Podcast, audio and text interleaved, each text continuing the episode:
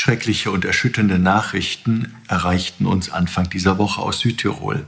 Ein fröhlicher Abend endete für sieben junge Menschen tödlich. Und es gibt zudem weitere Schwerverletzte. Ein junger Mann ist stark betrunken und viel zu schnell mit seinem Sportwagen in eine Reisegruppe junger Menschen gerast.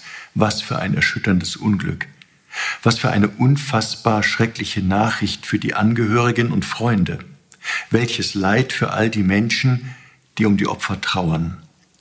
Von heute auf morgen wurden völlig Unschuldige aus ihrem jungen Leben gerissen. Es gibt auch für mich als Bischof keine befriedigende Antwort auf die Frage, warum denn ein liebender und allmächtiger Gott solche tragischen Ereignisse zulassen kann. Ich glaube auch nicht, dass es in der derzeitigen Situation den Trauernden hilft, Dinge erklären zu wollen, die sich im letzten nicht erklären lassen. Aber es hilft, wenn wir Menschen zusammenbleiben, wenn wir die Trauernden in ihrem Leid nicht allein lassen.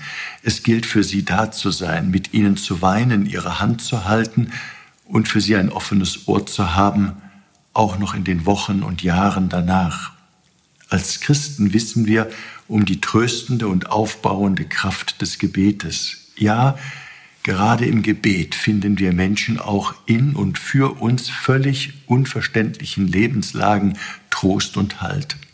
Unzählige Gläubige, die selber in ihrem Leid gebetet haben, bezeugen das. Als Christen leben wir in der tiefen Gewissheit, dass Gott uns gerade dann besonders nahe ist, wenn wir ihn am dringendsten brauchen, dass er da ist und all unsere Tränen trocknet, denn ganz gleich, welche schrecklichen und erschütternden Nachrichten uns auch immer erreichen. Es gilt die Zusage des Herrn, seid gewiss, ich bin bei euch alle Tage bis zum Ende der Welt. Ihr Rainer Wölki, Erzbischof von Köln.